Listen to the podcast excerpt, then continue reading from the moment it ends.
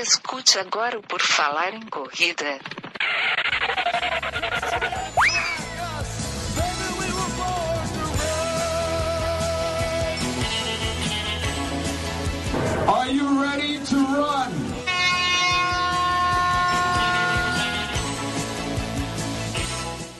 Começa agora mais um episódio do podcast do Por Falar em Correr. Estamos aqui novamente para trazer mais uma entrevista, mais uma conversa com uma corredora, uma ultramaratonista. E é com ela que vamos conversar aqui, Andréia Vidal. Tudo bom? Seja bem-vinda. Tudo ótimo, Enio. Boa noite. Muito obrigada pelo convite. Maravilha, eu que agradeço ter aceitado. A gente teve que dar umas ajeitadas no horário da gravação, mas a gente está aqui gravando e quem vai estar tá ouvindo o podcast, vendo depois no YouTube, não vai ter problema com isso, porque para eles não vai importar o que a gente passou antes para acertar o horário, né? É verdade.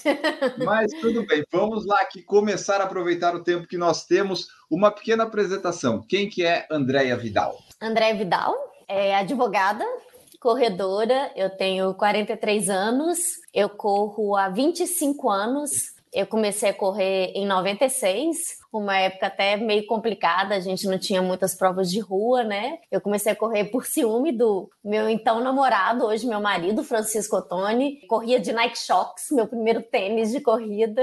E desde então nunca mais parei. Hoje em dia eu sou ultramaratonista. Aí, legal. E essa parte da corrida, então, até ali os. Até 96, você não praticava esporte, corria nada. Era, era assim é, meio. É, 96 eu tava com os meus 18 anos, né? Eu tava entrando na faculdade. Era Tava nova. novinha. É, era nova. Então, eu, assim, esporte nunca foi meu forte, nunca. Eu era péssima na educação física do colégio. Eu, eu sou muito pequenininha, eu tenho 1,55m, então eu, eu não era boa em nada. Eu não era boa em vôlei, em basquete, em nada. Eu não tinha jeito para nada. E nunca tive vontade de fazer nenhum esporte. Então, a corrida foi uma surpresa, assim, até para mim mesmo. Eu já eu fazia uma caminhada, inclusive, só, é, mas corrida não. Nu- nunca tinha pensado em correr, nunca tinha pensado em fazer nenhum esporte, na verdade. Não tava no sangue, não. Olha só, então, por causa do ciúme, tu começou. Geralmente a pessoa começa, ah, eu tô com um problema de saúde, ah, eu tive Não. um filho, eu preciso ter saúde, eu Ah, preciso ter. não. outro- Não, o teu foi. Ele tá correndo, ele tava correndo com alguma. É, ele tava correndo com uma moça, né? A gente se encontrou aqui em Belo Horizonte, tava no inicinho do namoro. Ele tava correndo com uma moça, passou por mim, só deu tchau assim de longe, mal me cumprimentou. Aí eu falei, gente, que palhaçada que é essa? Ele tá querendo companhia pra correr, vou começar a correr, uai, não precisa da moça de companhia. Aí depois descobri que a moça era prima, não precisava do show, mas eu já tinha gostado e nunca mais parei. É, porque daí você começou por causa disso, mas você gostou no final das contas Gostei. de correr, né? É, gostei bastante. E assim, e ele, eu já conversei com ele nos episódios atrás, mas agora eu não lembro. Aham. Mas ele já, tá, já corria há muito tempo? Eu acho que Kiko corria desde 93, eu acho. Ele já corria há mais tempo. Porque ele tinha uma vida esportiva mais, mais, Sim. né, mais O ativa. É, o pai dele era corredor, né? Então veio É o exemplo arrasta, né? O pai dele era corredor, então ele, ele já corria por causa do pai, então eh, já, já tinha um pouquinho mais de tempo. E como é que foi esse teu início na corrida? Ah, começou por ciúme e tal, gostou, mas daí é, lá em 96, lá tantos anos atrás, não tinha essa muita coisa de assessoria, muita coisa de correr. É, quem corria era meio louco, meio maluco, né? Às vezes o pessoal, ah, vagabundo, tá correndo, podia estar fazendo outra coisa. Era tipo isso. Aí como é que foi esse teu início? É, no, no- no início, assim, eu nem, nem sabia que existia assessoria. Com certeza tinha alguma assessoria, mas eu nem sabia da existência dela. A gente ainda. é, eu comecei a correr aqui em Belo Horizonte, não tinha nem volta da Lagoa da Pampulha, é, que ela, a- acho que a primeira edição é de 99, não tinha prova nenhuma. BH, então, não tinha prova de nada. A primeira prova que foi surgir aqui foi Circuito das Estações, se não me engano, foi 2008, 2009. Foi bem depois. A gente ainda, quando a gente casou, eu e Francisca, a gente foi morar no Mato Grosso do Sul, aí que não tinha nada mesmo, não tinha prova de nada. A gente saía para correr no calor. Eu fiquei muito tempo nos 5, 6 quilômetros. O Kiko até falava assim: gente, pelo amor de Deus, faz 10. Eu falava, eu não dou conta de fazer 10 quilômetros, olha isso. É, eu fiquei muito tempo fazendo 5 quilômetros, até que eu fiz meus primeiros 10. Meus primeiros 21 eu fiz em 2007, 2008 e minha primeira maratona eu só fui fazer em 2012. Aí já fiz duas de uma vez, porque, né, já, já, já dava demonstrações que ia ser doida, né? Já fiz duas de uma vez e fiz minha primeira ultra em 2014. Ah, então tu começou há bastante tempo, mas até, ou vamos dizer, treinar, aumentar as distâncias demorou um tempinho, né? Era por falta de vontade ou de opção? Por que, que não, ou tu achava que não podia, ou tu não tinha tempo, ou tu estava bom com aqueles 5, 6? É, é, o fato da gente estar tá morando em outra cidade também, que não tinha nada do esporte, BH ainda começou a surgir circuito das estações, né? Tinha mais opções, tinha meia maratona, então é isso, então eu não, não via sentido em aumentar a distância, né? E a maratona realmente eu enrolei, eu fiz bastante meia, aí Francisco fez sua primeira maratona, acho que em 2010, Aí em 2012, eu lembro direitinho quando eu resolvi fazer minha primeira maratona, a gente estava na Disney. Eu tinha feito a meia maratona e no sábado e no domingo era maratona. Aí ele terminou a maratona, a gente foi pro hotel e tal. Isso já tinha. Ele foi super bem, inclusive. A gente, ele já tinha tomado banho, a gente estava saindo já de novo. E tinha um pessoal chegando da maratona. E tinha uma moça chegando que me marcou. Ela não era uma pessoa magrinha, fininha, com cara de corredor, entendeu? Eu, o Kiko, tá, me, na hora ele me mostrou, tá vendo, Andréia? Ela ali, ela fez a maratona. Hum. Ela, ela teve, completou uma maratona e você enrolando, entendeu? Aí eu falei, cara, eu vou fazer uma maratona. Naquele mesmo ano, isso foi em janeiro de 2012, naquele mesmo ano eu resolvi fazer a maratona do Rio e fiz Berlim. Aí pronto, acabou, né? Aí só aumentou.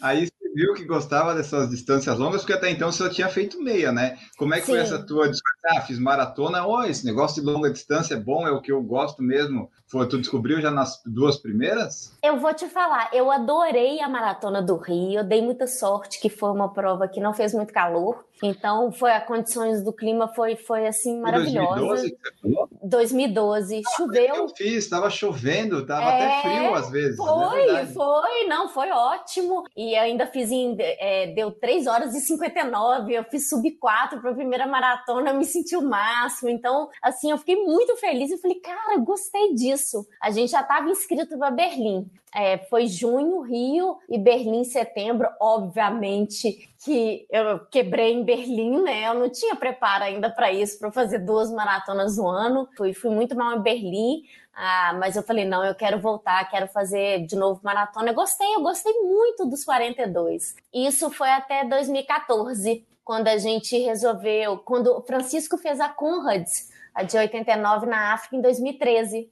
foi a primeira ultra dele. Ele terminou assim, falando que nunca mais voltava, que foi terrível. Aí, e, e eu fiquei assistindo. Eu, eu, aí eu virei para ele e falei assim: você vai voltar assim, porque eu quero fazer essa prova, eu tô apaixonada com essa prova, eu preciso correr a Conrads. A gente voltou em 2014 e foi minha primeira ultra. Aí eu falei, cara, eu não vou voltar pra maratona. Eu preciso de mais desafios, entendeu? Aí foi minha primeira prova de trilha também, no mesmo ano, em 2014.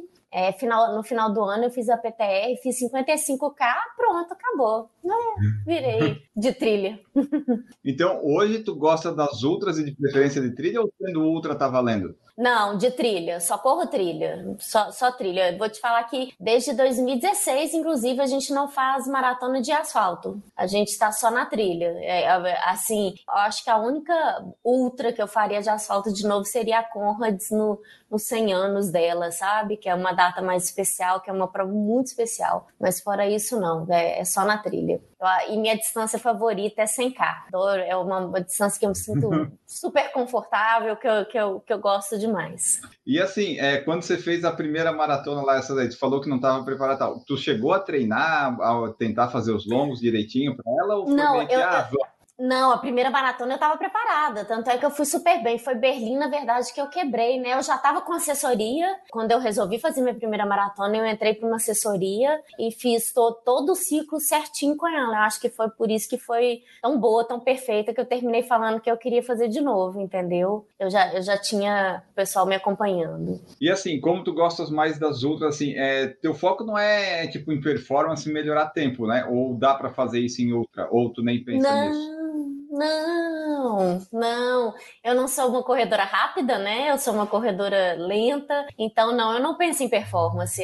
Minha meta não é chegar na frente, minha meta é completar. Sempre foi. Na maratona, na, nas ultras, sempre foi completar, entendeu? Eu vou para curtir, para me divertir. Já é muito sofrido uma ultramaratona, né? Já é uma coisa muito dura ainda ter que fazer velocidade, ficar pensando quem está na frente, não, isso não é para mim, não, com certeza. Mas nas outras só vai pensando, é, ou, talvez se for em tempo é só a parte do tempo de corte, né? Tipo, tem que ir Sim. pelo menos mais rápido que isso aqui, que isso tem Sim. bastante, né? Sim, não, a gente estuda a prova toda antes de, né, ver quais são os pontos de corte, em que horas que eu tenho que passar, enquanto, é, qual a distância que tá o corte, entendeu? Tudo isso tem que ser organizado, aonde que eu vou parar para fazer uma, uma alimentação mais reforçada, que tem pontos de apoio, que tem macarrão, ovo, frango, que tem um monte de coisa para a gente comer, então tudo isso é, é organizado, se eu vou trocar meu tênis no meio da prova, entendeu? Tudo tem que ser planejado. Né? No seu perfil do Instagram está ali, 24 maratonas. Essas 24, quando é que foi a última que você fez? Foi 2016, foi de, de, de asfalto, foi a maratona do Porto. Foi a minha última maratona. Aí depois só outra, porque tá ali 20 maratonas. Então dali que você engrenou e foi fazendo, né? É, não, eu até fiz maratona, mas fiz, não foi na trilha. Trilha eu ainda fiz maratona, mas é, é, é menos do que isso não das maratonas e outras que você já fez. Depois a gente vai falar especificamente da Western States 100 uhum. Miles, né? Mas assim, uhum. é, talvez você possa falar um pouco agora, mas das que você fez, onde é que você já foi correr por causa das maratonas e das outras, sabe? Em que lugares do mundo você já foi? Porque já falou Porto, já falou Disney, que eu vi, tem essa que é Estados Unidos, já viajou bastante para correr, né? Bastante, bastante. A gente já fez maratona de Tóquio de Kyoto, a gente já correu no Monte Fuji, a prova de trilha que tem no Monte Fuji, que é maravilhosa maravilhoso. A gente já foi correr na Nova Zelândia, a Taraueira, uma prova de 100, foi minha pr primeira prova de 100 quilômetros. A gente já correu na França, em Chamonix, no TMB, que é a principal prova de trail do mundo. A gente já foi lá quatro, cinco vezes, não sei. A gente gosta muito dessa prova. Já corremos em Portugal. Nossa, é tanto lugar que a gente acaba até esquecendo nos Estados Unidos, no Peru, já fomos no Peru, no Chile. É, já, já, já, já viajamos bastante na África do Sul. Nossa, correr na África do Sul é maravilhoso. A Table Mountain é uma prova de trilha maravilhosa que é dentro da cidade. É sensacional. Já, já rodamos bastante esse mundo aí pelas corridas. E como é que funciona essa busca? Agora na pandemia não, né? Mas antes da viagem, como é que era a busca por provas ou por viagens? Como é que vocês planejavam isso? Era tipo em férias, daí como é que fazia para encaixar? Então, a organização do calendário é toda de Francisco, né? Ele só me avisa, ó, oh, te inscrevi em tal prova.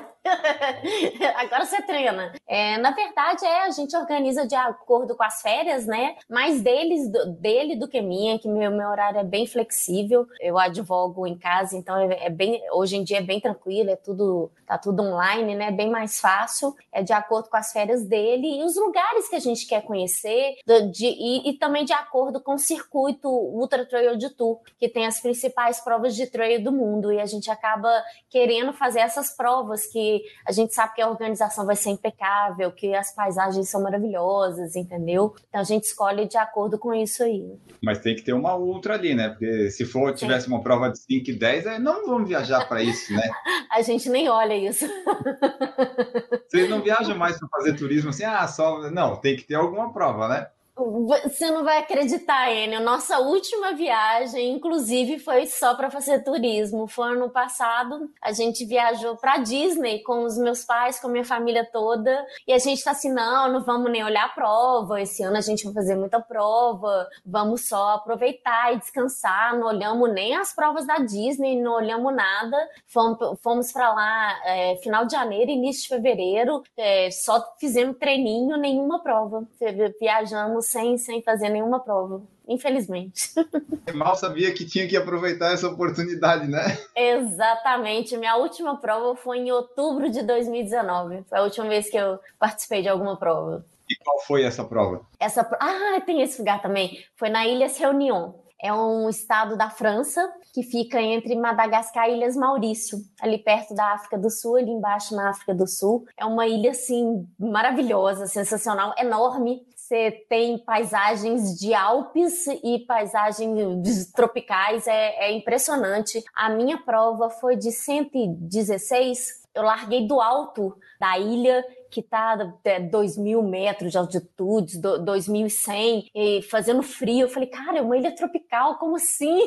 uma prova super técnica, super travada, foi 116 quilômetros em quase 39 horas de prova. É uma coisa assim, meio até meio surreal para distância, sabe? Mas é uma prova muito travada, é quase um trekking, você mal consegue correr. Mas foi maravilhosa, adorei. Isso daí agora me vem a pergunta: qual foi a prova mais longa que você já fez? Foi essa? Que tu ficou mais tempo assim rodando? De tempo foi, de tempo foi ela. Foram duas noites. É, na segunda noite até eu tive que parar para tirar um cochilo, porque eu estava muito. Foi quando eu, eu, eu parei, eu estava sentindo um mal-estar. É...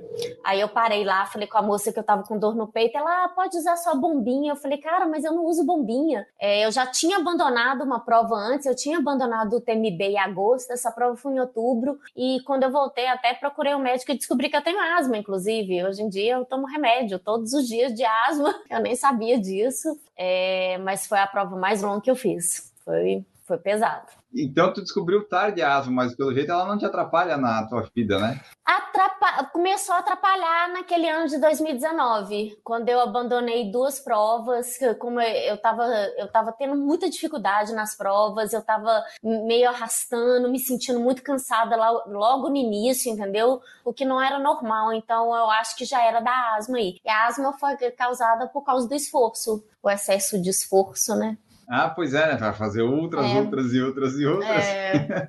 Nessas outras aí que você faz, tem algum tênis específico que você gosta de usar? Ou a preferência? Porque são vários e vários quilômetros, né? Às vezes é maioria em trilha, então provavelmente deve ter um tênis específico. Tu gosta de usar algum? Tu varia eles? Eu vario, eu vario, depende. Eu, eu gosto muito dos tênis. São três marcas que eu, que eu, que eu gosto muito de usar que é da Salmo, da Columbia e da Roca.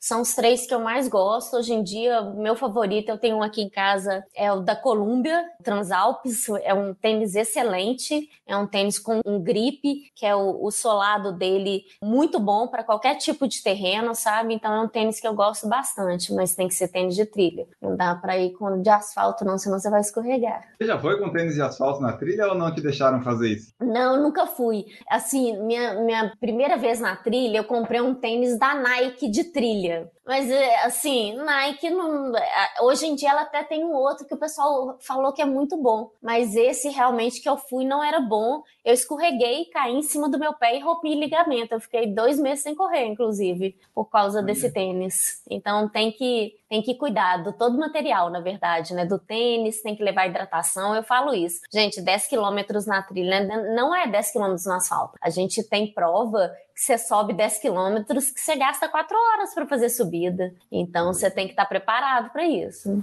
É, é muito diferente. É verdade. E se for fazer, faz 10 km na trilha para começar, né? Não vai começar é. muito com muita. Mas você falou de lesão, que teve quase. Você já teve alguma lesão mais grave? Às vezes as pessoas te perguntam, tipo, ah, você corre tanto, você não machuca? Como é que é isso? Ah, machuca, né? Eu já vi, tive. não tem jeito, não. Já tive banda iliotibial, que também me fez parar. Isso foi. Isso tem bastante tempo. Foi em 2010. Eu treinava por conta própria, eu não tinha nem assessoria não fazia é, musculação, não fazia nada, e não tem jeito não. E hoje em dia eu tenho condropatia patelar nos dois joelhos, é uma dorzinha que dá na frente do joelho, é, mas não me, não me impede de correr. Eu cheguei a ter que parar mas hoje em dia não, tá, tá bem tranquilo. É que essa condropatia todo mundo tem, é, né? Quem corre tem. Alguns tem um pouquinho mais, né? Que vai incomodar, vai dar ali um pouquinho de dor, vai ter que parar um tempinho. Sim. Mas a, maioria tem e dá para correr, né? Se... Sim. Essa é, daí sim. provavelmente é o esforço, né? A banda iliotibial, não sei se é do esforço, essa daí às vezes vem do nada e some também. A, né? a, a banda é do esforço também, é. geralmente é. Eu vou te falar, muitos amigos aqui da corrida já tiveram. Geralmente é do, do tiro, do, do, dos treinos de tiro, entendeu? Uh, treinos de descida, acaba dando. Mas eu, graças a Deus eu nunca mais tive. Mas a contrapatia tá aí, tá bonitinha agora. Teve descanso ano passado, né? Então não tá nem reclamando.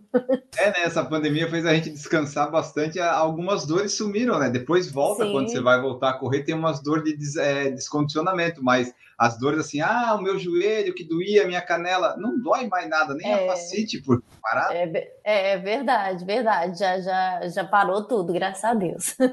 E, e, o fortalecimento, você falou que, que faz, ou depois dessas coisas aí você começou a fazer, você tenta manter é, uma regularidade? Sim, sim, assim, parei na pandemia, né, tentei até fazer em casa, mas é muito difícil, né, eu acho sensacional quem consegue ficar fazendo exercício em casa, eu juro pra você, acho surreal. BH tá fechada de novo, tá um abre e fecha danado, tá tudo fechado, a academia tá fechada, só serviço essencial, então musculação eu tô parada desde o ano passado, eu acabei não voltando pra academia, mas eu, eu, eu faço desde então, desde que eu comecei a fazer maratona, eu comecei a fazer musculação. Tem que fortalecer, não tem jeito não, gente, não adianta só, só achar que a corrida vai adiantar não, tem que fortalecer bastante. Bom, ainda mais para correr essas distâncias que você corre, você sobe, desce trilhas, né, se não tiver forte, você vai cansar bem antes. É, é verdade.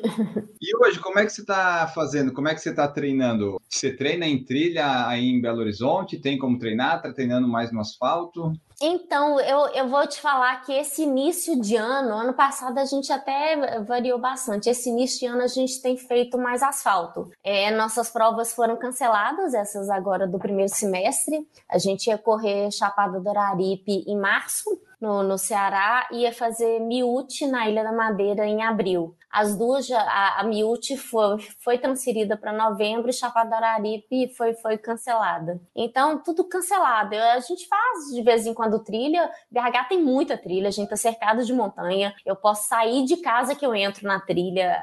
A gente tem trilha perto e a gente tem muita trilha aqui em volta também. É muito fácil correr trilha. Mas eu vou até, eu acho que tem, já tem um tempinho. Eu acho que tem umas três semanas que a gente não vai, vai pra trilha. A última vez foi, foi no carnaval, mas continuo treinando. A gente tem um grupo de corrida de mulheres da, da, da minha assessoria e a gente se juntou agora em fevereiro para fazer de, uns desafios assim para motivar todo mundo, né? Então esse mês de fevereiro ganhava quem corria mais.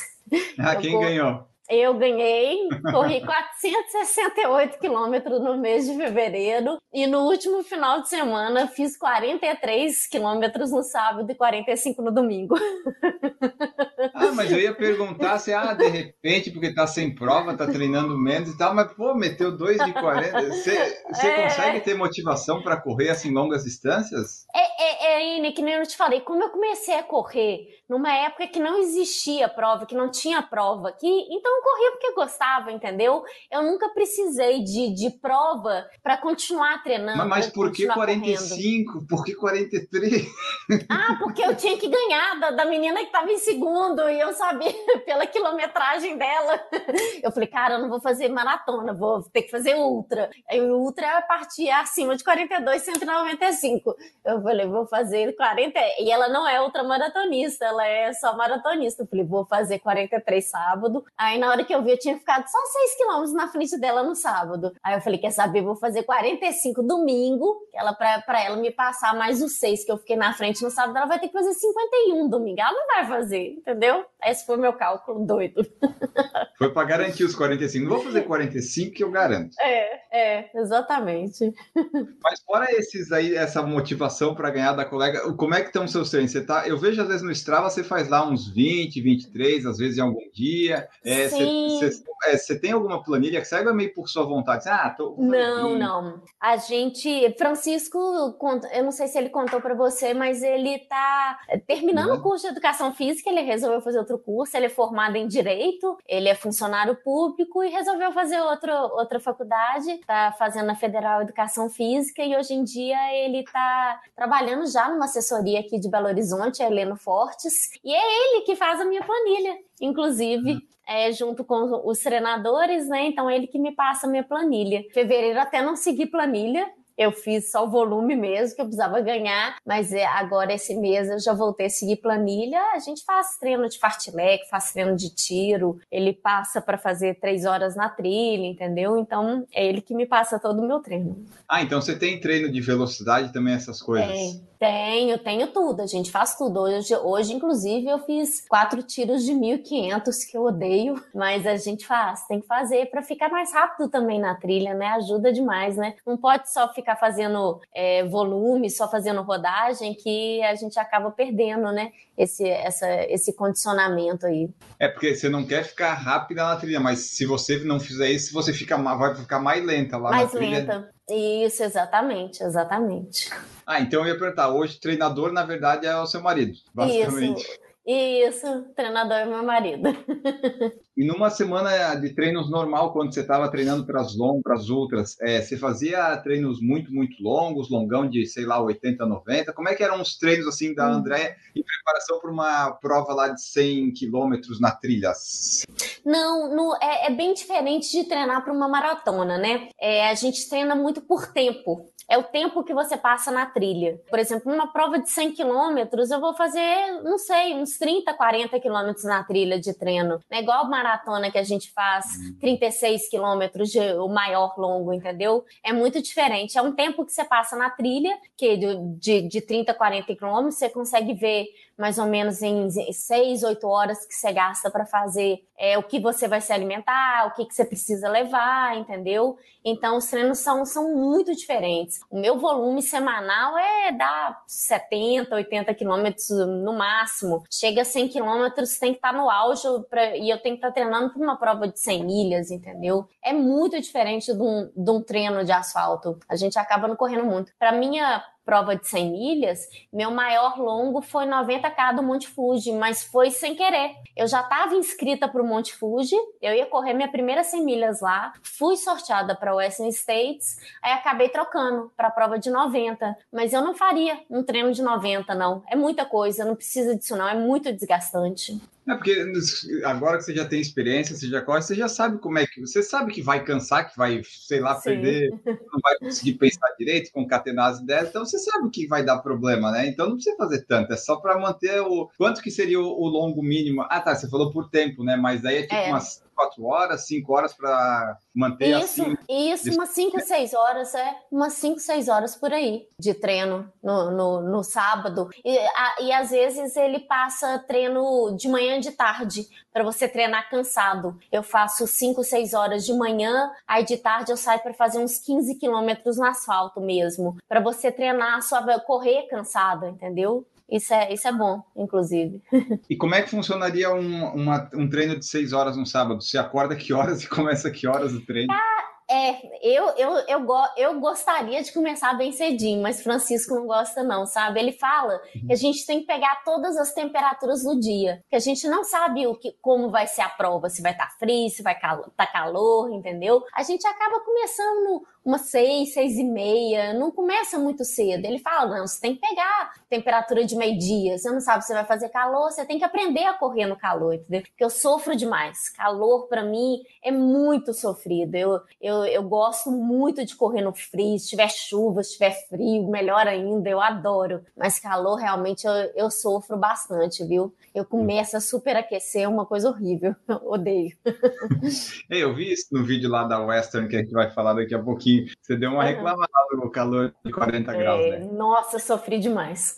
Nessa, nesses treinos longos, por exemplo, vocês vão com mochila de hidratação, vão com comida? Como é que é isso? Sim, tem que ser, né? É, todo, na verdade, todo treino que eu faço na trilha, eu vou com mochila de hidratação. A gente leva sempre é, um kit de primeiros socorros, um anorak, um corta-vento, o que quer que seja, porque a gente não sabe, é, o clima na montanha muda muito rápido, né? E alimentação alimentação nossa, eu ainda consigo tomar gel, ainda gosto de gel, mas a gente leva é, às vezes salaminho, leva castanha, leva jujuba, tem que variar bastante, porque são treinos muito longos, né? E no mínimo eu levo dois litros de água, é, porque eu sei que eu não gosto de passar sede é, é, terrível, né? A gente não sabe se vai encontrar água aqui que vai ter, então tem que levar no mínimo isso de água e vai repondo onde a gente acha, entendeu? Então, aí sempre de mochila, sempre. Obrigada. A gente não, eu nunca vou para trilha sem mochila, não. Boa, né?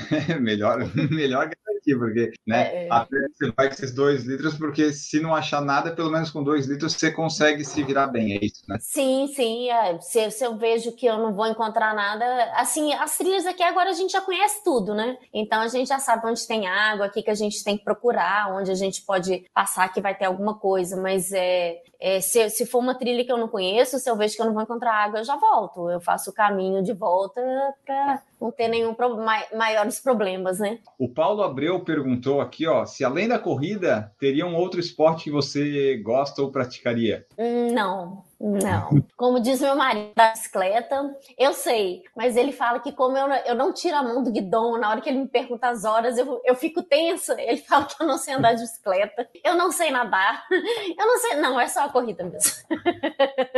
Corrida e o fortalecimento quando a academia está aberta, né? Sim, exatamente. Legal. E tá ótimo. Paulo Abreu perguntou no YouTube: saudade das coberturas das provas feitas pelo Kiko e Andréia. Aí eu quero entender, o que, que, é isso? Vocês fazem cobertura também? É, o que, que, que, acontece? A gente é muito amigo do Gustavo Maia do programa Fôlego. E ele, é, a, a, primeira vez foi, foi para o Western States. Ele descobriu que eu tinha sido sorteada e que eu seria a primeira mulher do Brasil a correr a Western States. Ele me mandou mensagem perguntando se eu poderia filmar a prova para ele. Eu falei, uai, claro, né? Vamos lá. Aí, desde então, e como ele mudou um pouco o foco, ele diminuiu as provas de trilha. É, desde então, a gente, as, as provas de trilhas que a gente faz, a gente filma para o programa Fôlego. É, saudade também, gente. Nossa, que vontade de fazer uma prova.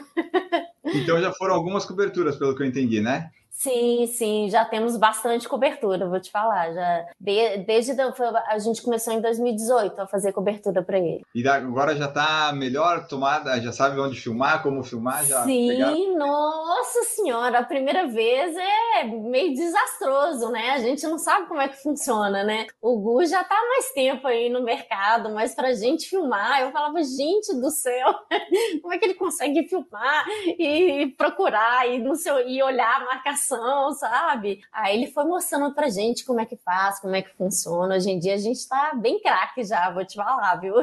Que ele é... filma, ele corre, às vezes corre rápido, daí fala, daí fala toda a história. história. É... Não, é muita é... coisa para mim isso. É, com certeza não, mas a gente vai aprendendo. Hoje em dia a, a, a GoPro já faz parte do nosso kit de, de corrida. E até porque a prova em trilha é legal porque tem bastante imagem para mostrar, né? E como foco não é performance, você pode também, às vezes, parar, filmar um pouco, falar. Não precisa ficar aquela coisa, ah, correr, correr. Tu consegue ainda. Tem pôr do sol, tem chuva, tem, tem várias verdade. coisas. Sim, verdade, verdade. Muda a paisagem, a gente quer mostrar onde a gente está. Não, tem, é muito bacana. É muita coisa bonita para mostrar. E agora vamos falar dessa, dessa prova de 100 milhas lá, porque é a prova mais tradicional do, dos Estados Unidos, né? Até uhum. acho que foi, foi, o Francisco contou aqui, ou eu vi em algum lugar. Que é, Francisco era, contou. contou Francisco contou. Isso, isso. O cara foi lá fazer e tal, e, e ele sempre quis ser sorteado, e no final quem foi sorteado foi você. Primeira vez que tentou, foi lá, primeira brasileira a ser sorteada e a concluir a prova, né? Eu estava vendo aqui na nossa conversa que geralmente ele começa tudo e faz todas as provas antes, né? Aí nessa daí, que é uma das que ele mais queria, ele ainda não conseguiu Sim. ser sorteado, né? Sim, é, a, a, história desse sorteio é ótima também, inclusive. Conta, ele odeia é. que eu conto. Mas eu quero saber, porque eu não sei.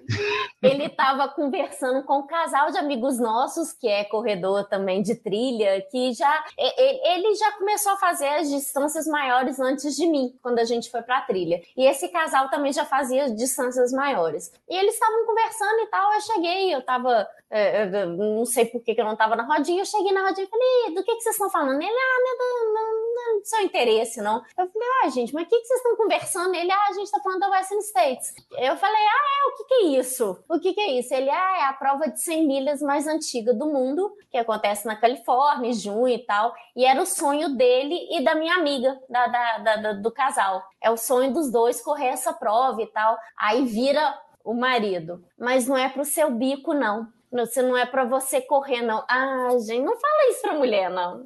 Ah, não fala, não. Eu virei assim mesmo para ele. Eu vou me inscrever e vou ser sorteada de primeira. Cara,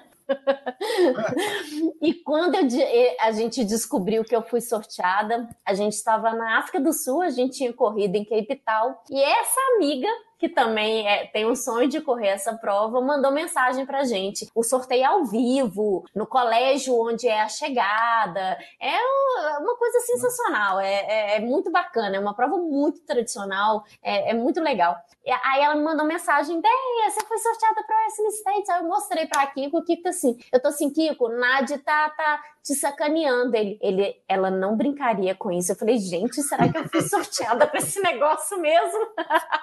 Aí eu entrei no site, eu vi que eu tinha sorte sido sorteada. Ele só me xingava. É possível, é possível que ela foi de primeira.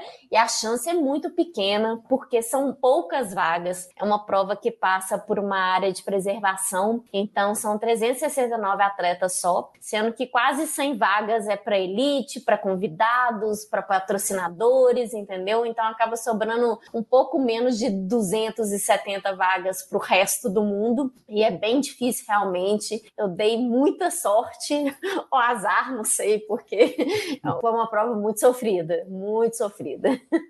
Mas esse aí da inscrição, quando você fez, é porque você já tinha os requisitos, já tinha aquelas provas antes para fazer, né? Não sim, dá para tentar sem isso, né? Não, não. Tem uma lista pré-determinada no site da Western States. Você tem que ter feito as provas lá e no tempo lá. É, por exemplo, o TDS, a prova do, do TMB de 120 quilômetros, na época era 120, hoje ela mudou, é, tinha que ser feito abaixo de 30 horas, entendeu? Então, cada prova tem que ter, ser feita num tempo, a prova de 100 milhas eu acho que é só completar, então tem que preencher o requisito para entrar no sorteio. Então, mesmo sem conhecer, sem saber da prova, você já tinha os requisitos, porque você estava indo nas provas correndo e acabou fazendo, né? Isso foi no início do ano. Aí eu fiz a Taraueira, a prova de 100K tinha que ser feita abaixo de 16 horas. Aí eu fiz, e, e, e, isso em fevereiro. E em agosto eu fiz o TDS abaixo de 30 horas. Então eu tinha duas provas que preenchiam os requisitos. E, então foi assim, tudo se encaixou, sabe? Aí eu entrei. Não, detalhe, ele fez o sorteio e não me contou que tinha aberto a inscrição para a prova. Ele não me contou. Aí só que, só que ele postou na, na, rede social falando alguma coisa, foi aí que eu vi. Eu falei, Kiko, abriu a, a inscrição para o SSC, por que, que você não me contou? Ele, eu não, não ia te contar, não. Eu falei, gente, cara, eu vou ser sorteada. Ele Essa inscrição. é que, tipo, você foi a primeira brasileira e eu acho que é, você não foi mais, porque também tem que essas coisas de ser sorteado, não dá para ser sorteado todo ano, né? Daí é muita sorte. É, não, mas eu não tenho vontade de correr ela de novo. Não ah, tenho. Não, não, não tenho. Eu já... E, assim, eu não faria isso com ele também, óbvio, né? Que ele tá aí, sei lá, vai pro quinto ano, sexto ano, ainda mais agora com esses cancelamentos de prova, tentando correr. E eu não tenho vontade de correr ela de novo. É muito sofrimento, é a sensação térmica é de, sei lá, de, devia estar uns 50 graus, é uma coisa surreal. Eu, eu gosto de correr no frio, não é no calor. Eu falo, é uma prova fácil de correr, é uma prova gostosa de correr, mas o clima não é para mim. Não, não é. Eu, eu sofri demais com calor, demais. E foi a prova mais longa que você fez ou você já fez outras de 100 milhas? Não, foi ela. Foi, foi, foi o Western States, foi a mais longa. Porque é brabo, né? 100 milhas você pensa, ah, 100, mas daí tem que multiplicar por 1,6, já dá é... 160. Aí complica. É... Ela deu 163, eu acho, que ela, que ela tem. Você foi com GPS nela? Fui, fui. Ele aguentou? Vai... É, eu recarrego o GPS no meio do caminho, né? Mas hoje em dia tem GPS que dá conta, né? Que, que dura tranquilamente. Mas eu, eu levo o próprio, sabe aqueles carregadores de celular mesmo que a gente usa, aquelas baterias? Eu ligo no GPS, deixo carregando, dou uma carga total de novo e dá para fazer. Ele, ele dura mais. O meu dura 15 horas, é, durou mais 14 horas. Mas nesse momento que você carrega ele, ele continua funcionando como GPS? Continua, continua funcionando, continua normalmente. o meu GPS não. É, o meu nem é novo, não. O meu não é nem de, de trilha, inclusive. É, o meu é o 235 Forerunner. É, ele, é, você pode ligar ele carregando, foi que ele continua funcionando normalmente. Entendi, o é por Fênix causa também disso. faz isso. É porque eu nunca precisei carregar ele correndo, eu nunca vi ele fazendo isso na prática, mas que é. bom saber que ele faz. É, não, faz sim. Tá, e sobre a Western, é, quando é que foi o, o sorteio e quando é que foi a prova? Quando é que ela foi realizada? O sorteio foi em dezembro, início de dezembro é, de 2017 e ela aconteceu dia 23 de junho de 2018. Tinha bastante tempo para treinar.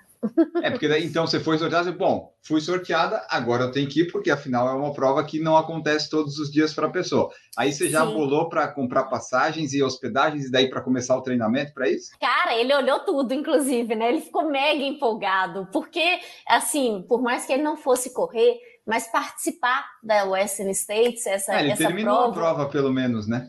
Ele ter, é, é, ele fez uma parte comigo, né? Então foi bom, ele gostou. É, então ele já planejou tudo. Eu já estava treinando para o Monte Fuji, para 100 milhas do Monte Fuji, então eu só mudei um pouco o treinamento. Na época a gente treinava até com o Togumi da Pifit. Uhum. É, é, aí a gente só mudou um pouco o treinamento por isso, que minha primeira 100 milhas seria em abril, acabou passando para junho. Tá, e sobre essa prova, vamos só falar um pouco dela. É, é uma prova difícil, o calor lá é Califórnia, né, em, Califórnia. em algum lugar lá. É, como é que foi essa prova? Porque tem o vídeo na cobertura lá que vocês fizeram para o programa Fôlego, mostra uma ah. parte lá. Até lá dá para ver que realmente o Francisco sabia tudo da prova, porque ele falava exatamente onde ia e os pontos e as coisas todas, enquanto você estava lá correndo. Mas aí como é que foi essa tua... Que no vídeo mostra, né? Você tá lá, pega... As... Tem a retirada de kit, é tudo uns negócios bem legal, o pessoal é, bem dedicado, é um bem emocionante. Uhum. E daí como é que foi esse pré aí e a prova em si, né? Fazer uhum. ela completar, porque tu falou, foi uma prova difícil pra caramba de fazer. A gente chegou uma semana antes, porque Francisco descobriu uma prova que ia ter lá na, no final de semana antes. É, de Skyrunning, aí ele falou assim: Ah, já tô indo para lá, vou correr também, né? Já que é, e, é, e é um trecho onde é a largada da, da minha prova. A, a Western States larga de Skull Valley. Skull Valley é uma cidadezinha minúscula que onde tem já teve inclusive Olimpíadas de Inverno. É, é cidade que o pessoal vai para esquiar no inverno. É muito bonitinha. Tanto é que a gente chegou lá, ainda tinha neve lá em cima, mas foi um ano bem atípico porque nevou muito pouco, fez muito pouco frio. Então, geralmente tem muito mais neve. Eles até modificaram um pouco o caminho. A gente larga então de Skull Valley é, acho que a maior é, é, é a,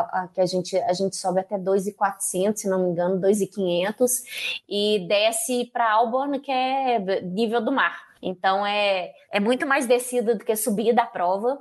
É, a gente chegou lá e é, é aquele clima de Escovalha com uma prova muito pequenininha, cheio de atleta de elite, François Daiene, Courtney Dalwater. Gente, foi assim muito emocionante. A gente, no, um dia antes da prova, tem um, o briefing da prova, né? E foi todo mundo, o salão tava assim lotado. Tem, tem isso no vídeo, né? É muito emocionante, é muito bacana, é muito diferente das provas da Europa, é uma coisa muito familiar. A gente teve, é, a gente até não filmou isso, mas eles me mandaram e-mail. É, a prefeitura de Alborn organiza um churrasco para os estrangeiros que estão indo correr a Western States. É, foi, acho que quatro dias antes da prova. Então é só para os estrangeiros, sabe? Aí eles pedem para você levar uma camisa para trocar com algum morador essa camisa, entendeu? Nossa, é muito bacana. Eu fiquei encantada com tudo. Se você está indo sozinho, eles te arrumam é, casa para você ficar ficar, pacer para correr com você. É, uma, é, é impressionante, é muito diferente de correr na Europa. E a prova em si, o calor é surreal. Eu Mas era para estar tá calor ou era para estar tá frio? Porque você falou de Não, neve. Não, eu inclusive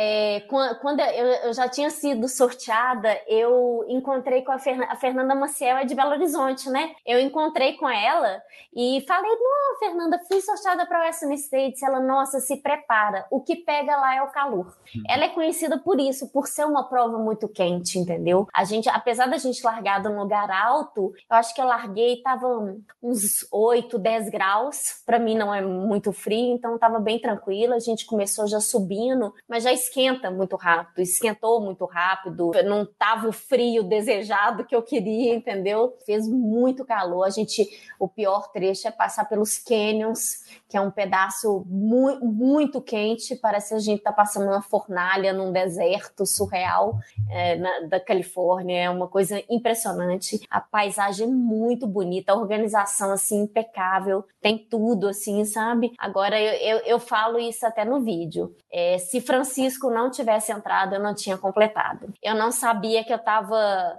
a primeira parte da prova, o tempo de corte da, da, do, dos pontos de apoio é diferente do tempo de, de, de corte final da prova. Eu estava passando hum. muito no limite, porque eles sabem que o primeiro trecho da prova é o mais difícil por conta do calor, por conta disso tudo. E quando ele entrou, que ele me falou, se o, o, o amigo dele, que seria meu peixe, tivesse entrado, ele ia ver que eu estava detonada, ele mandar, André, para, acabou, você não vai continuar correndo. Amigo faria isso, mas marido não faz, né? Não, anda, não, continua, você tá ótima.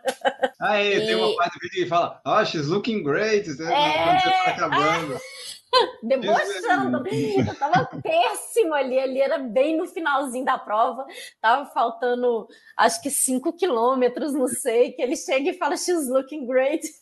Não, terrível, mas ele realmente, ele, ele me levou na prova. Se não fosse ele, eu não conseguiria completar de jeito nenhum. Passar pelo Rio, é uma pena que como eu passei pelo Rio de noite, então não deu para filmar, mais ou menos, acho que quatro horas da manhã, eu passei pelo Rio e esse ano, como eh, não teve muita neve, não teve muito degelo, a, a passagem pelo Rio foi a pé mesmo, segurando uma corda. Pra você ter ideia, tava tão quente que eu não senti frio passando pelo Rio de madrugada.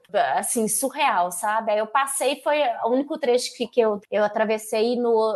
Tava meu drop bag lá, eu troquei meu tênis. Na verdade, Francisco trocou meu tênis. Eu não conseguia gente... mais fazer nada além de ficar em não, pé. Não, o, o o sol realmente me minou. É, tem um trecho que ele, ele filmou na prova que eu não lembro de ter passado, para você ter ideia. Eu ouvi barulho de noite, eu não tenho certeza se foi urso realmente, porque falaram que o, o Jim Osley, que ganhou a prova naquele ano, é, ele teve que parar porque tinha uma mamãe urso com um ursinho no caminho, ele teve que parar, ficar escondido, esperar ela passar. Então a gente ouve barulhos, eu ouvi barulhos altos de noite, eu não sei se eu...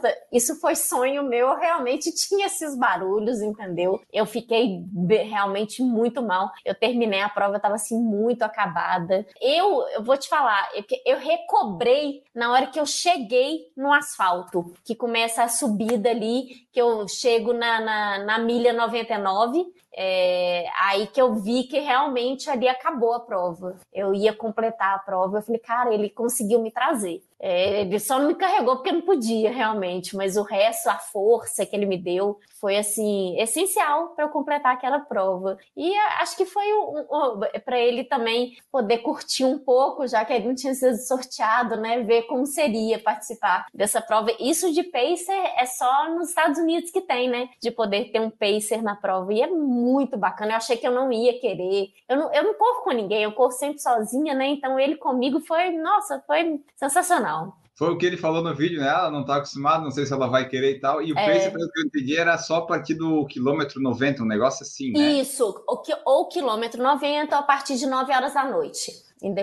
Dependia de, de qual desses trechos você estaria, entendeu? Então, não, foi, ele foi sensacional, gente. É, foi maravilhoso, realmente. E é bom que ambos fazem ultra, porque dele ele foi assim, 90 para 160, 70 quilômetros ele fez contigo, basicamente. Sim, sim, tinha feito uma prova dura uma semana antes de 56 quilômetros, né? Mas, pô, ele tinha feito um Monte Fuji. A, a, primeira 100 milhas dele ele fez no mesmo ano que eu. Ele fez em abril, então ele, ele já sabia que, que eu ia passar, entendeu? Ele tinha acabado de passar por aquilo tudo. Então foi, nossa, foi muito bom. É, a gente achava, logo quando a gente gente ficou sabendo que eu fui sorteada, esse negócio de pacer, ele falou: Nossa, eu não vou ser seu pacer, não, isso não vai dar certo, não. A gente vai brigar no meio da trilha. Mal sabia ele que eu não ia conseguir nem falar. Que ele falava comigo, eu nem respondia. Eu não respondia, eu não falava. Ele entrou num trecho que eu já estava muito esgotada, eu nem respondia. O que ele mandava eu fazer, eu fazia. Até ele pergunta ali no vídeo algumas coisas de ah, você quer coca, você quer água, você só vai entregando, vai falando é, sim, né?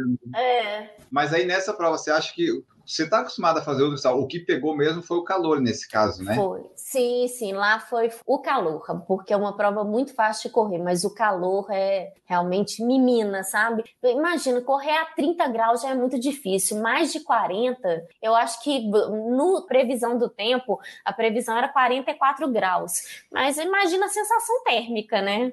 Foi, foi muito pior, então é, não, muito, muito sofrimento. Não mas ainda mais. assim, nas 100 milhas, você fez o tempo mais rápido do casal, foi isso? Porque minha prova é mais fácil também, né?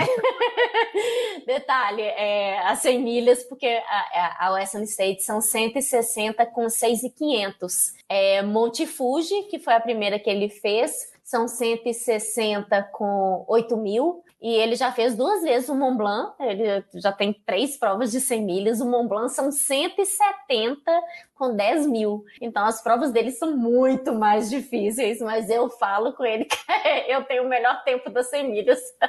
É, e por enquanto, né, vai, talvez 2021 vai manter aí, porque não sabemos se vai ter prova de 100 milhas, né? Vai manter. Exatamente. Eu não, mas mesmo, mesmo se tiver, eu não estou inscrita em nenhuma prova de 100 milhas. Eu ia voltar no TMB para fazer os 170 lá, mas eu, eu passei para 2022 eu achei melhor. Eu só estou inscrita em prova de 100 quilômetros esse ano. Só, só 100. Hum. Só 100. Mas assim, tem alguma perspectiva de que elas aconteçam? São aqui no Brasil? Como é que porque aqui no Brasil as coisas estão meio que primeiro semestre a gente, né, tá meio que tudo indo por água abaixo. E se for fora a gente não sabe se vai poder viajar, entrar nos países, né, atualmente. Pois é, a gente está inscrito na Miute, que, que é, vai ser em novembro, é Portugal, e a gente está inscrito no Monte Rosa, que é na Suíça, Itália. Então, assim, é, e Monte Rosa é início de setembro. Por enquanto, sem previsão de nada, né? Só Deus sabe, é que nem você falou. Se a gente pode estar tudo aberto lá, pode ter prova, mas não quer dizer que a gente vai entrar, entendeu? Então, não sabemos de nada. Mas é assim, você vai continuando treinando aí, fazendo as distâncias, pensando em provas longas, né? Sim, sim, com certeza, com certeza. E aqui, ó, só para eu fechar minha parte ali da Western States, a, a, a prova é toda marcada, na trilha é fácil de se localizar, você precisa levar a lanterna, essas coisas, como é que é essa preparação? Sim, é uma prova, prova de trilha são todas marcadinhas, né? Mar, com marcação noturna, com, com é, reflexo, reflexivo, Você correu o tempo todo né? sozinha ali? Tipo, quando você não estava com o Francisco, você correu, você via alguns corredores ou você basicamente... Via, não, eu via, eu via. Tinha sempre alguém perto de mim, sempre. Eu não, eu não eu vou te falar, o único trecho que eu fiquei sozinha eu já estava com o Francisco, inclusive. É, mas o resto não. O, o, o outro trecho eu tinha, tinha sempre alguém comigo. Eu, eu, não fiquei em nenhum momento completamente sozinha, não. E você corre de lanterna, né? De noite você corre com, com lanterna na cabeça, tem que ter. É, é item, assim, na verdade, nos Estados Unidos não tem nem item obrigatório, né? Você não precisa levar nem mochila, nem água, nem nada. É tipo assim, você sabe que você tem que levar, minha filha. A gente não vai te obrigar a nada, porque Boa. na Europa não. Na Europa você tem itens obrigatórios, inclusive eles olham durante a prova. Se você não tiver, você é retirado da prova. Lá não, nos Estados Unidos não. Olha só. E nessa prova, como é que foi a sua planejamento de alimentação para eu fechar de vez a Western? Porque depois dos 90 lá você não estava mais entendendo nada, né? Mas assim, como é que foi o planejamento? Eles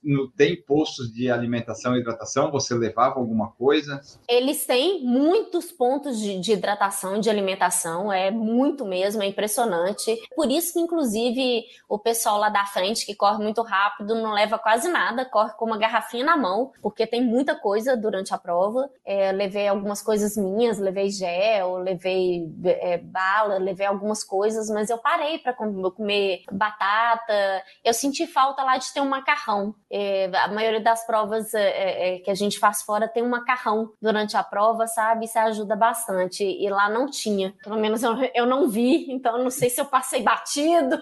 Será que você não comeu e não lembra? não, não comi. é, mas teve um trecho que, inclusive, eu chegava nos pontos de apoio, eu só conseguia comer picolé por causa do calor e descia super bem geladinha no picolé de morango, melancia, sei lá o que, que era. E foi o próprio médico. A organização é muito impecável. O médico, a gente chegava nos pontos de apoio nos horários mais críticos, é uma hora da tarde, duas horas da tarde. O médico vinha perguntar se estava bem, se estava precisando de alguma coisa, como é que estava o estômago. Aí ele recomendava ah, não, toma esse picolé, chupa esse gelo, entendeu? Ele falava o que, que a gente tinha que fazer. É sensacional. E o médico já tinha corrido, inclusive, a prova, porque na Western State você ganha, além da medalha, você ganha o buckle, que é uma fivela é, que você pode fazer um cinto com ela, ele estava com esse cinto. E esse buckle, inclusive, é entregue no dia que termina a prova. Eu terminei a prova, era quase 11 horas da manhã, eles entregaram, era tipo meio dia e meia, e o meu buckle já estava gravado o tempo que eu fiz na prova. Eu achei assim, é, o pessoal vai chegando e eles já vão gravando o tempo. É uma coisa sensacional, assim, surreal, sabe? É feito na, no colégio onde é a chegada, na pista de atletismo, onde é a chegada, eles já fazem a entrega. Lá tem vestiário, então você pode, você toma banho e fica ali aguardando para receber o seu buckle. Ah, que legal essas provas, porque eu não sei se na Europa é assim, né? Mas nos Estados Unidos essas provas mais de cidade, assim, pequenas, que nem a gente fez uma maratona em Huntsville, que é uma cidadezinha pequenininha lá em Utah. É, é tudo assim, né? É o, o, cuidado que eles têm é tipo num celeiro, às vezes, num coisa. Eles fazem tudo é. certinho, tem os voluntários. O prefeito está lá ajudando a outra Isso. moça. Tá todo mundo lá envolvido, né? Eles sabem tudo o que acontece, sabem quem são os estrangeiros que estão participando. Eles é dizem, ah, you Brasil, ah, é. eles sabem é... tudo. É legal esse, essa coisa, fica bem familiar, né? Tu se sente meio abraçado. É verdade, é isso mesmo, é assim mesmo, é sensacional. E dessas todas as provas que você fez, ultras e maratonas, a que mais te emocionou foi essa ou teve alguma outra? Não, foi essa. Essa, não, não, não, tem, não tem igual. Pra você ter ideia, eu, eu já vi esse vídeo umas 100 vezes, eu sempre choro sempre choro. Assistindo minha chegada, eu sempre choro assistindo. Foi, foi, foi muito emocionante. Eu fiquei muito emocionada, realmente. Você não acha que chorar tanto durante a prova ajudou na desidratação e prejudicou no teu desempenho? não. Eu, eu, eu, só chorei aquele, pedaço do vídeo. O resto eu não chorei, não. O resto eu não conseguia nem pensar o que, que eu estava fazendo, inclusive. Entendi. Bom, pessoal, então essa foi nossa conversa com o Andréa Vidal, a primeira e única até. É a única até agora, né? Mulher, sim. É aí, ó, primeira e única mulher brasileira a concluir a Western States 100, 100, não, 1000, 100, 100 miles, né? 20 ultramaratonas já, 24 maratonas. Quando esse podcast sair, provavelmente esse número não vai mudar ainda, porque ele vai sair em abril, talvez, e aí não vai ter prova ainda. Então, esses são os números da André. Conversamos com ela, conhecemos um pouco da história, como é que foi a evolução nas distâncias, gostar das ultras, das trilhas. Esperamos que vocês tenham gostado do episódio. Se vocês gostaram, vocês já sabem, né? É ouvir, baixar, compartilhar, divulgar por aí. No YouTube você curtir os vídeos, comentar. Você vai, divulga por falar em correr, nos ajuda aí a crescer e a nos espalhar cada vez mais. Nosso site agora já está mais atualizado, tem as edições lá inclusive com mais links e outras coisas assim. Então, se você quiser ver, ah, eu não sei onde é que está o link da, do vídeo da André da Western, mas está lá no site, no post, se você quiser ver também. Enfim, várias coisinhas você pode fazer para ajudar de graça e assim, e você pode apoiar também o nosso projeto através do Apoia-se, do PicPay e do Padrim, e também você pode fazer um Pix, se você quiser, através do por falar em correr, gmail.com, quando e quanto você quiser, você nos ajuda. Pode ser de graça compartilhando, ou financeiramente, se assim desejar, a partir de um real, você que sabe. É você que toma conta aí, ouvinte, do que você quer fazer. Se quiser ajudar, estaremos muito gratos. Agora sim, vamos embora, despedir da Andréia. Muito obrigado pela presença. Deixa aí tua mensagem final, teu tchau e as redes sociais para o pessoal que quiser entrar em contato. Muito obrigado. Eu que agradeço, eu ainda adorei a gente para falar de corrida. A gente fica assim o dia inteiro, né? A gente gosta, a gente tem muita história para contar, muita história de corrida. Muito obrigada. Minha rede social no Instagram é Andréa Vidal, Andréa sem É, me segue lá para vocês verem meus treinos, as próximas provas, os próximos desafios e, se Deus quiser, em breve, os próximos vídeos. Maravilha, então acompanhem lá, pessoal. A frase de hoje para encerrar o podcast é a seguinte: nunca sonhe com o sucesso, trabalhe por ele. Ficamos por aqui e voltamos no próximo episódio. Um grande abraço para vocês e tchau.